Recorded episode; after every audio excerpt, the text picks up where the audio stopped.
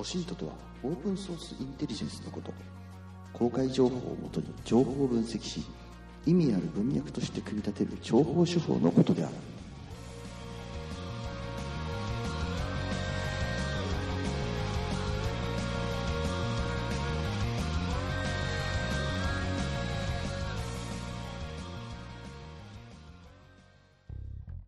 こんにちは。私がオシントクラブのオフィサーミスターナメックです。この番組は世の中の特に秘密ではないことを寄せ集めて語りながらどうでもよい雑学をひきらかし大したこともない情報を垂れ流すゆるゆる雑談ポッドキャストです。はい。マジで情報に関することを聞きに来た真面目な外交関係者、えー帰っていいですよ。はい、えー始まりました。オシントクラブ、えー第1回、えー第1回なので、えー大幅に脱線する前に、今今回1回ぐらいはですね、えー少し情報とかインテリジェンスに関する話、まあまあ脱線しないように、お印だけちょっと、えー話題にしてみたいと思います。え最近仕入れてきた話題として、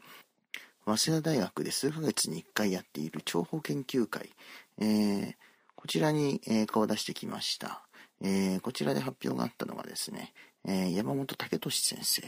えーこの方の発表でですね、えー GHQ で、えー働いていた、えー日本人検閲者のデータベース、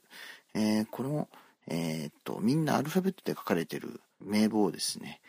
えーちゃんと漢字に直して、そこに書かれてる人が日本人の一体誰なのか、少しでも、えー具体的な人の名前につながるように作業というのの報告が、えー行われていました。えーっと、まあ、皆さんは、あの、大体ご存知の通り、日本が1945年8月15日に戦争に負けて、その後にマッカーサ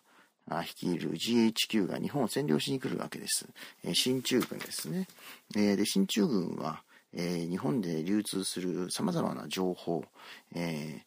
電話、マスコミ、電、えー郵便ですね。そういったものの、えー検閲をやってました。えー皆さんも、えーまあ大体、あの、聞いたことぐらいはあるんじゃないでしょうかね。え当時、終戦直後ですね、え郵便物出すと、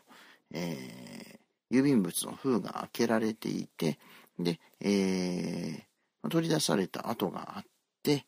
え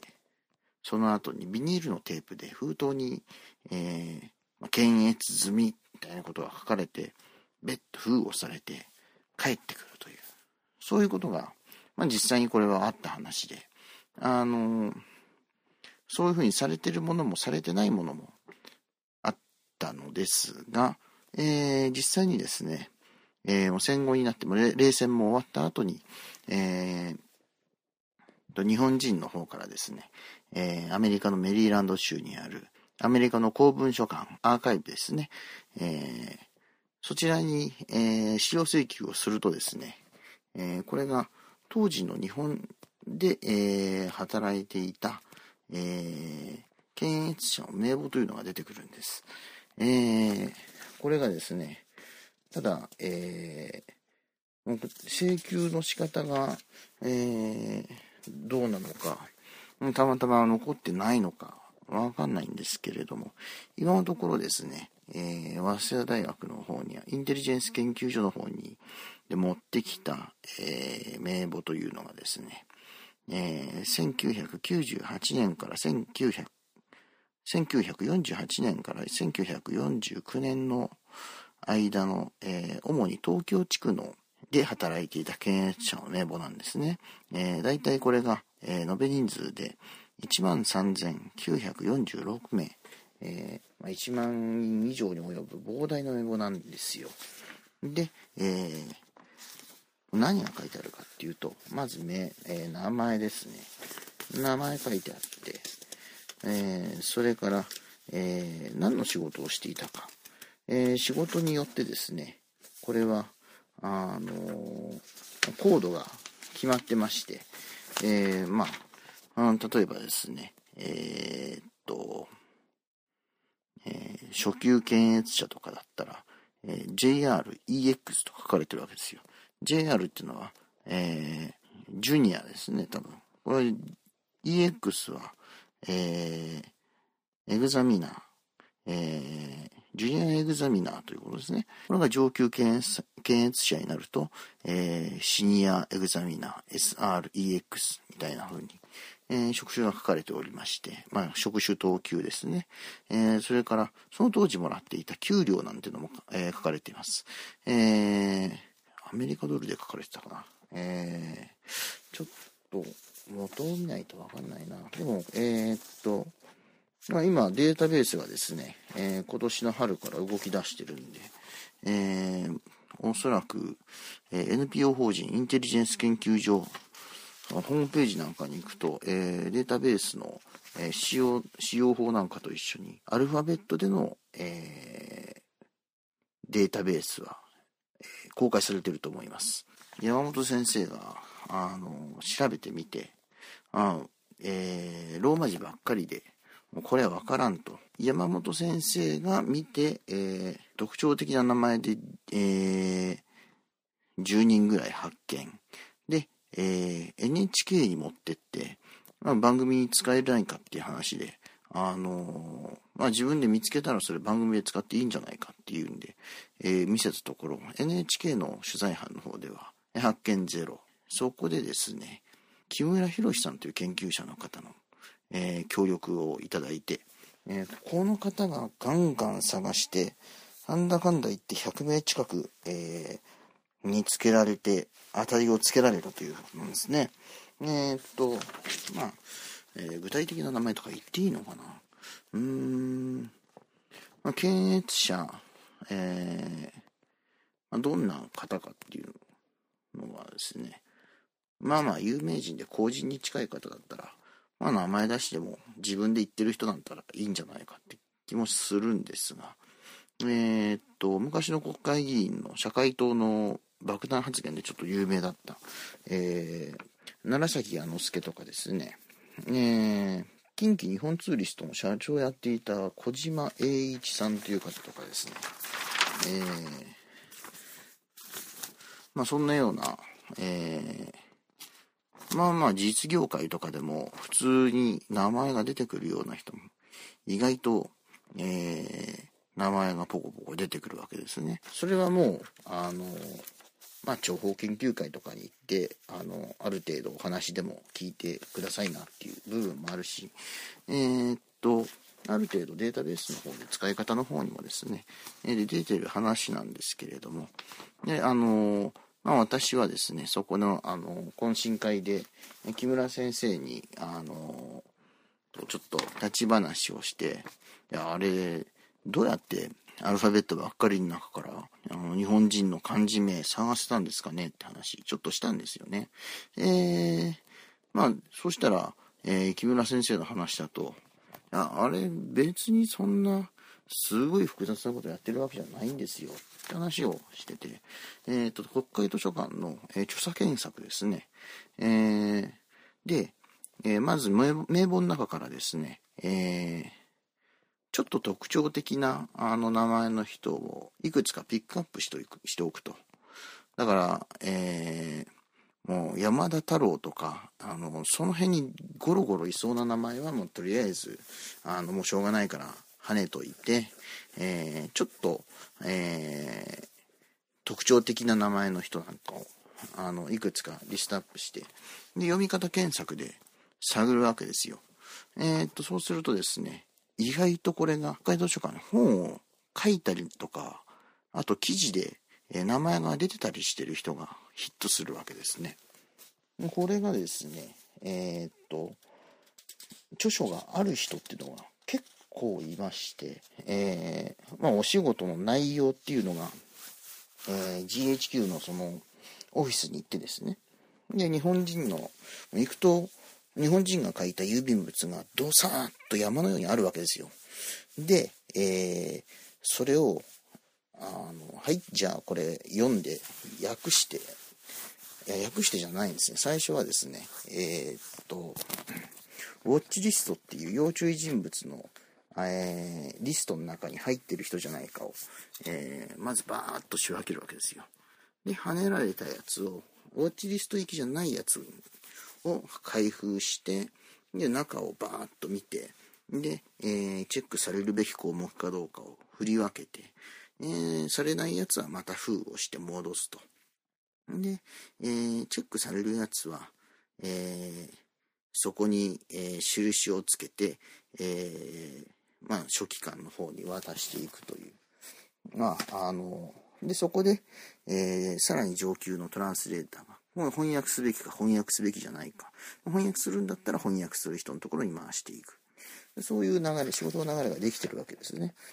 当時、そういう感じで翻訳の仕事をしていた人というのがですね、まあ、そもそも、えー、日本人が出す郵便物なんていうのは、えー、それそれこそ山のようにあるわけですよ。で、えー、1948年当時のですね、えー、日本の状況というのは、まあ、えー、英語ができる人が本当に限られているわけですよ。で、えー、仕事は山のようにあると。だから、あの、そこで英語を勉強しながら、ある程度最初からできる人っていうのは、ほとんどがそこの仕事にありついてるんですね。給料なんかも出てるんですけれども、まあまあ、結構悪くない額出てますよ。そこで、英語身につけて、えー、実際にと進駐軍の人たちとあの会話をしたりなんかして、えー、勤めた経験で実際に、えー、その先の、え占領が終わった後にですね、えまあ、その仕事を辞めた後とか、まあ、商社に行って成功したり、経済界で、え、活躍されてされている方は非常に多いと。え、それからですね、え、意外と多かったのは、えー、もともとあの状況で英語ができる人たちという集合なんで、えー、英語、外国語学校とか、えー、どっかの大学の英米文学科、そんなところで英語を教える、英語の先生やって、で、あのー、文学研究家になって、えー、教授になって、えー、そういう、もう今の年齢で、えー、80、90に近い人たちですね。えー、で、えー、大学の英米文学で偉い人なんかですと、大体そこに入ってるということが、なんとなく分かってきたということですね。えー、まあ、それはそうですよね。まあ、あの、木村先生の、えー、感触で言えば、えー、終戦当時に、えー、東京に住んでいて、だいたい今80歳以上とかの年齢の英語ができる人っていうのはもうほとんどあの CCD とかそういうところで働いてたんじゃないかっていう。あの、まあ、作業量的に考えてもあの当時のあの終戦後のえー、っと、みんなの、えー、まあ、物がない、お金がないで困ってた状況を考えても、まあ、英語ができる人は本当に片っ端から集めないと、どうにもならない作業量だったんじゃないかと。えー、何かしら英語ができる人のコミュニティだと、その年代だと、誰かしら勤めてたって人には当たるんじゃないかというような話が、えー、出てきてまして、まあ、ただ、えー、ある程度特定できた人っていうのがいてもですね、まあ、それはあの、ある程度個人情報にもなるんで、えー、っと、これをまた公開してもいいのやら良くないのやらというのはまだ、この先の問題としては存在するみたいですね。えー、っと、まあ、ただ中にはですね、もう終戦後しばらくして、えー、まあ、えー、偉い人になったり、会社の経営者になったりして、雑誌のインタビューとか受けるわけですよ。で、別に隠すことなく、あの、終戦後何してたって、あの、GHQ で働いてて、こんな仕事してたんだよ。えー、体験談としてもともと雑誌とかに載せて書いたりしてる人もいるので、まあ、そういう人はおそらく、まあ、特に問題なく、あの、普通に名前も出せるようになるんじゃないかと。えーいう感じですね。えー、ただまあ人によってはですね、えー、まあ、人の様の手紙を、個人情報をこう、垣間見て、アメリカのために、えー、極秘情報みたいなのを、えー、収集の手伝いをするっていうのは、ちょっと、そういうの嫌だっていう人もいるんで、そういう人には、やっぱりなかなか、えー、っと、協力、公表していいですかって話はちょっと持ってきづらいんじゃないかと。あとま、まず、あれですね、ご本人が亡くなってるとか、そんな話の場合はまたちょっと複雑になりますよね。その名前を出していいのかどうか。えー、そんなお話が、ね、ございます。あそう、私が言って大丈夫そうな、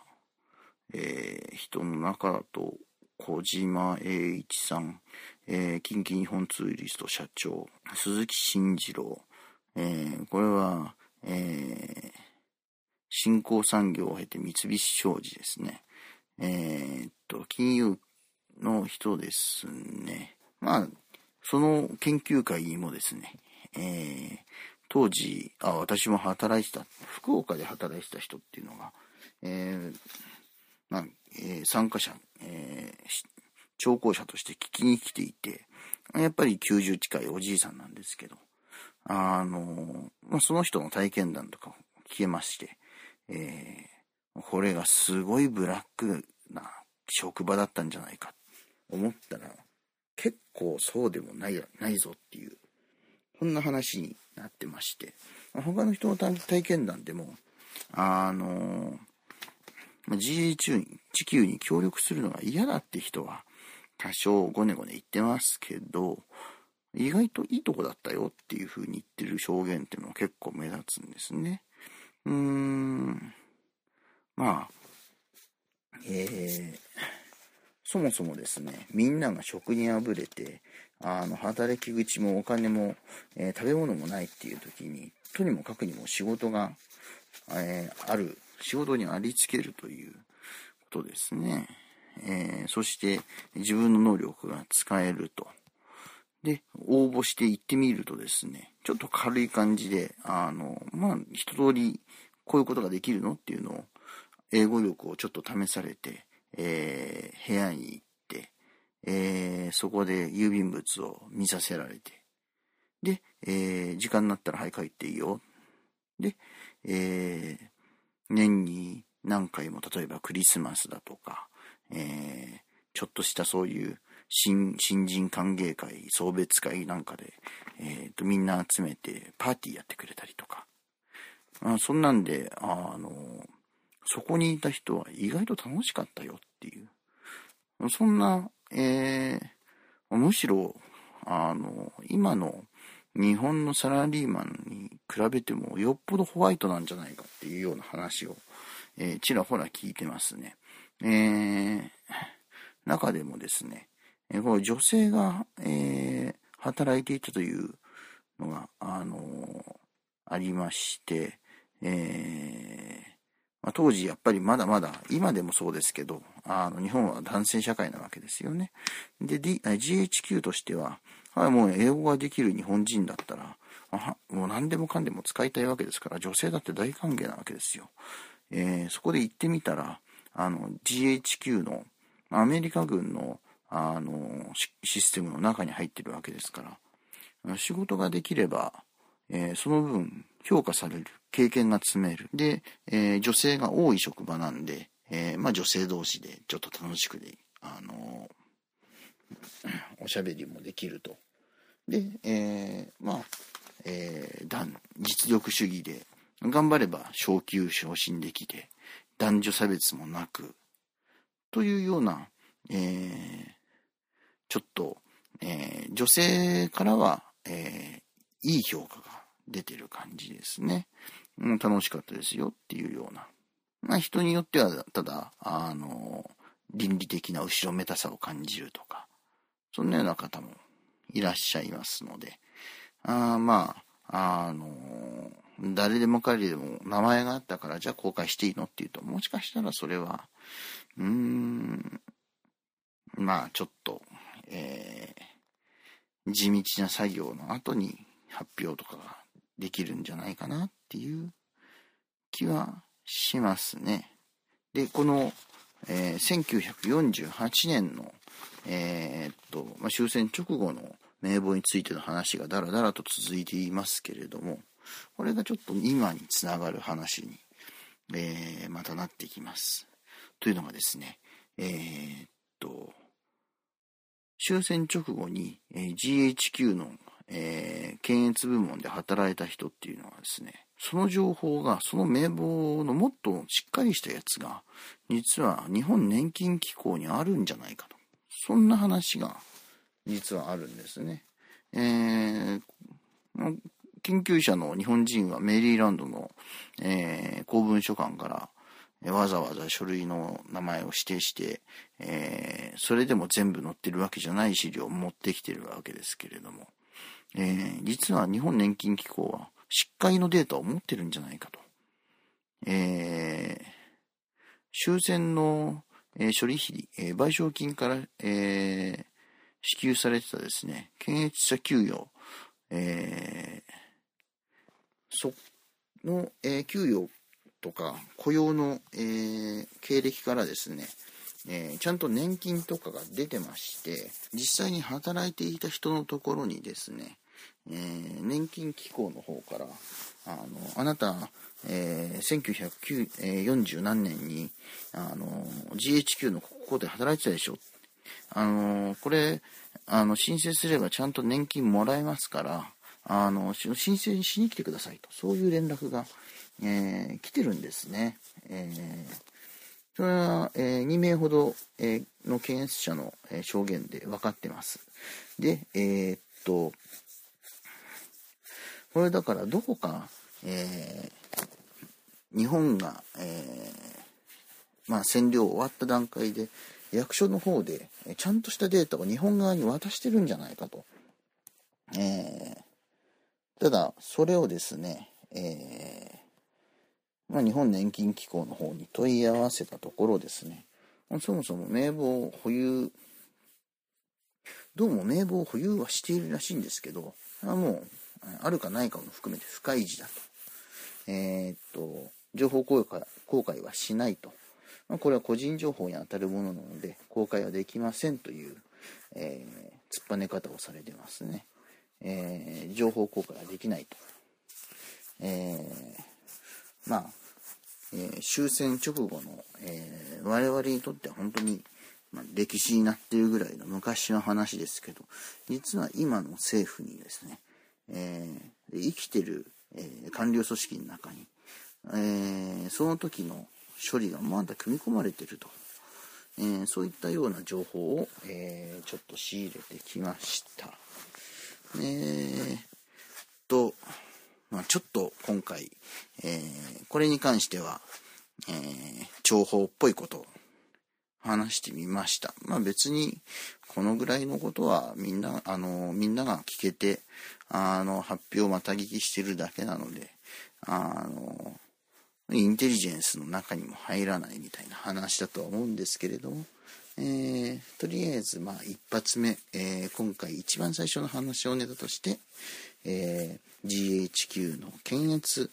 え CCD の、え検閲者名簿についての、え小話でした。はい。というわけで、えー、今日、今回の、えー、初回収録は、えー、終了です。後書きです。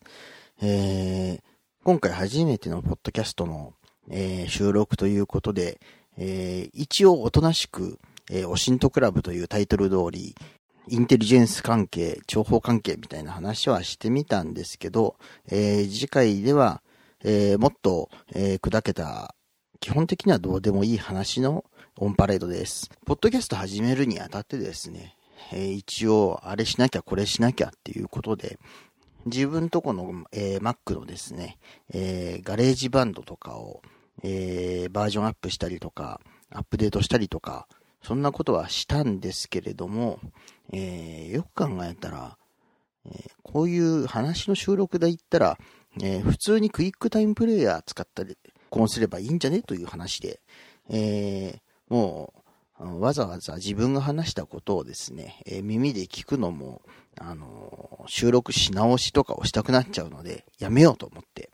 えー、 GarageBand 使わないことにしました。えー最後の、えー編集の、えー部分だけでガジ GarageBand を使います。えーどうせ、あの、トラックとかを、あの、わざわざ分けて編集するっていうのは、結局編集のところでしか使わないんですよね。えーということすら分からずに始めた、えー第1回目のポッドキャストでした。今回は一応、えーおとなしめなタイトル通りの話題にしてみたんですけれども、基本は、えー多分ゲーム関連、えーうん、最近になってちょっとやり始めたから、えーボードゲームの話もちょろちょろするかな。でも、えーどっちかっていうと、えーコンピューターゲームの、えー家庭用ですとかアーケードゲームですね。えーその話を、まあ大体昔の話を、えーちょろちょろしていったりしようと思います。基本的におっさんなので、あのーもう、えー記憶は相当古いものからなってます。あのーエヴァンゲリオンとか、ああ、最近のアニメだよねっていう、そういうレベルなんで、あのセーラームーンって言ったら多分、あの、クリスタルじゃなくって、最初のセーラームーンだと思いますから、基本、そんな感じです。えー、もう、セーラームーンはもう5人とかになったあたりで、だいたいもういいやみたいになってますからね。今回一人収録ということで、え、えーとか、あのーっていうのが非常に多いと思うんですけれども、もうこれは、えー一人で、えーポツポツやっているポッドキャストなんで仕方がないものと思って、ある程度皆さん諦めてください。私も多少諦めます。えー本当に一人でやっているポッドキャストって結構間が持たないものですね。えー誰か返事してくれるなりなんなり、誰かいるだけで全然違うと思うんですけどね。えーま、しばらく、しばらくというか、おそらく今のところ何も目処が立っていないので、えーずっと一人きりのぼつぼつ喋りのポッドキャストが続くと思います。えーそれでは、えーエンディングに入ります。はい。オシントクラブではツイッターのアカウントを公開しております。MRNAMECK ミスターナメックで検索していただければたどり着けると思います。ミスターとナメックの間にピリオドはなし。えーそのまま MR の後にナメックとローマ字で入れてください。ご意見、ご感想、質問、悩み事、願い事、基本的に何でも受け付けています。ポッドキャストでの配信は、ブログから RSS を抜き取るなり、iTune で検索するなりすればきっと見つかると思います。えーエンディングは魔王魂さんの提供で、泉さんのディスタンスです。それでは終わりの挨拶です。今天学到这儿，下课。伝えても伝えても溢れてくるからマイプレッシャーさらさないでこの小さな絆